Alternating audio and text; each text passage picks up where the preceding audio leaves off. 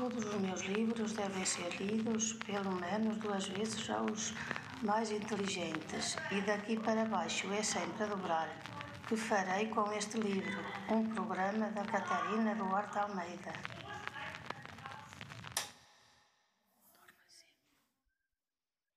Jovens e séniores que não passam do ramalhete. Bem-vindos à terceira e última parte do episódio sobre a poesia trovadoresca.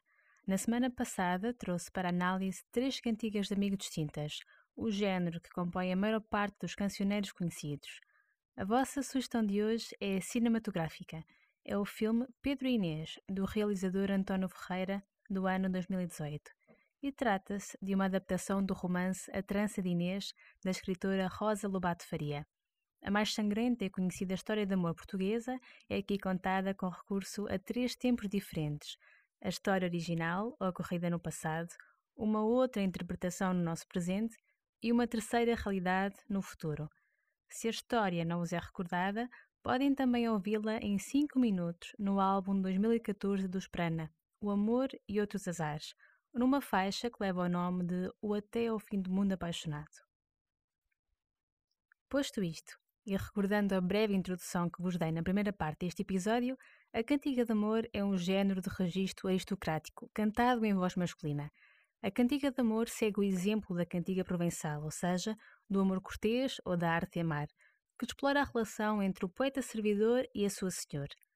Apesar da influência manifesta do fino amor provençal, a cantiga de amor galego-portuguesa assume desde logo uma característica muito distinta – enquanto que a norma provençal é a cantiga de mestria, ou seja, sem refrão, a galego-portuguesa apresenta-se mais curta e inclui frequentemente refrão.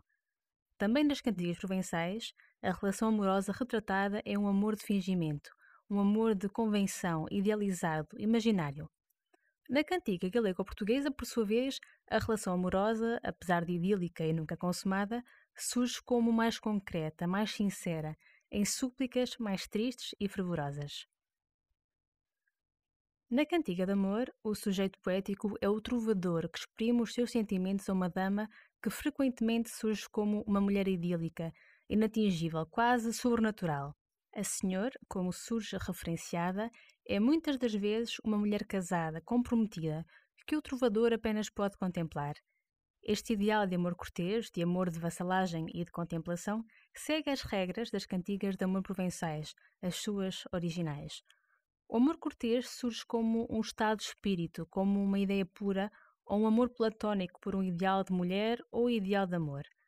Passemos assim a ler e a analisar uma cantiga de amor da autoria de Dom Dinis, A Minha Senhor, que eu por mal de mim. Esta cantiga, algo confusa, apresenta três estrofes, cada uma com quatro versos e finalizadas por refrão de dois versos, contrariando assim a norma provençal, que é da cantiga de amor de mestria, ou seja, sem refrão. O cenário, como geralmente assim é, é o aristocrático, o palaciano, o ambiente da corte. O sujeito poético, o eu lírico masculino, apresenta-se aqui numa posição de vassalagem, de submissão e de inferioridade em relação à donzela que admira. Ao longo das estrofes desta cantiga, o trovador vai descrevendo o poder que a sua senhora exerce sobre ele. Canta ele na primeira estrofe que a sua senhora é aquela que viu por seu mal e que por várias vezes já maldisse. O eu lírico apresenta a sua coita de amor, o seu sofrimento. Desde que a deixou de ver, a senhora ocupa a totalidade dos seus pensamentos, como afirma no refrão. Na segunda estrofe, o eu lírico queixa-se que este sentimento que nutre o faz querer a si mesmo mal e a todos os seus amigos, e ainda desesperar de Deus. Este sentimento talvez surja numa espécie de purga, de culpa por ter amaldiçoado, ainda que em pensamento, a senhora por quem se namorou. Termina a cantiga com a terceira estrofe, onde afirma que o sentimento lhe faz sair o coração do lugar e perder a razão. Nova análise cantiga de amor. Esta, que foi escrita por Vasco Praga de Sandim, escolhia por ser de mestria, ou seja, não tem de refrão e assim remetendo para as provençais que lhes deram origem. Vasco Fernandes Praga de Sendim foi um trovador do qual se conhecem cerca de 25 cantigas de amor e 4 de amigo. Esta cantiga dá pelo nome de quem hoje maior coita tem. Uma cantiga de mestria, sem refrão, com cóbulas doblas e palavra perduda.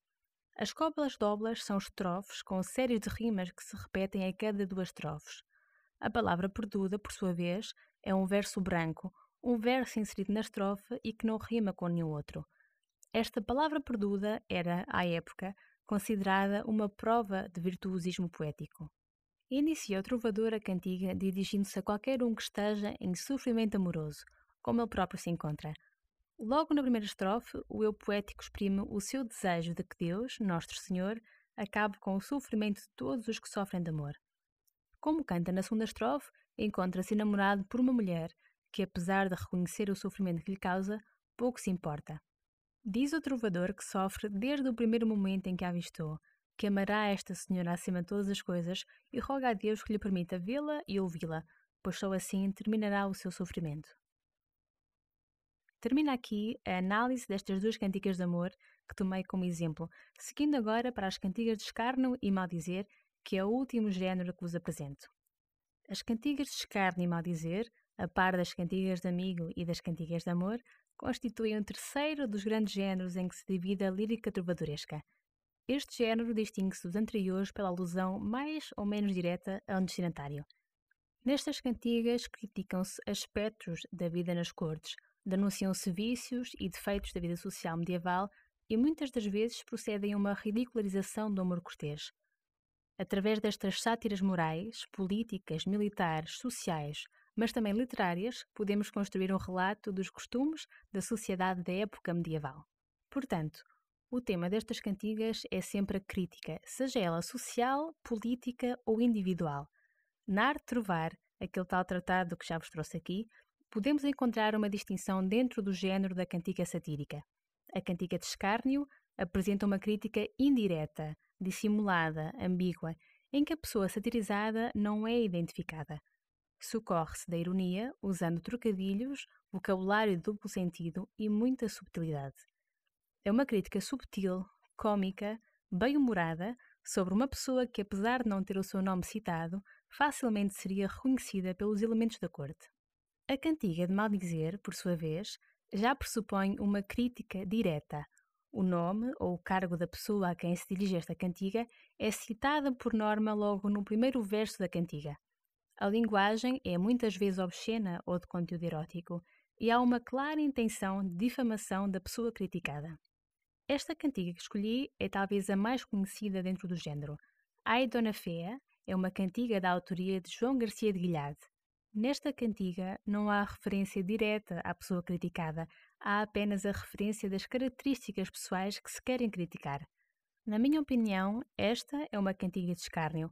Isto porque, se usarmos o critério da arte de trovar para distinguir entre cantigas de escárnio e de maldizer, este diz que a diferença está entre haver ou não a citação do nome do criticado. Nesta cantiga, o nome da senhora nunca é mencionado, nem no corpo do texto, nem no início, como era comum. Assim, a meu ver, esta é uma cantiga de escárnio, porém, há quem discorde. Não se esqueçam de confrontar isto com aquilo que vos é dado pelos vossos professores e sejam sempre críticos na vossa recolha de informação. Posto isto, mesmo não havendo qualquer nome citado, é claro que na época em que foi escrita, de certo que a corte conseguiria apontar a quem se dirigia a cantiga. Ao longo do poema, o trovador vai responder às queixas de uma senhora que se lamuriava de nunca ter sido louvada em nenhuma cantiga.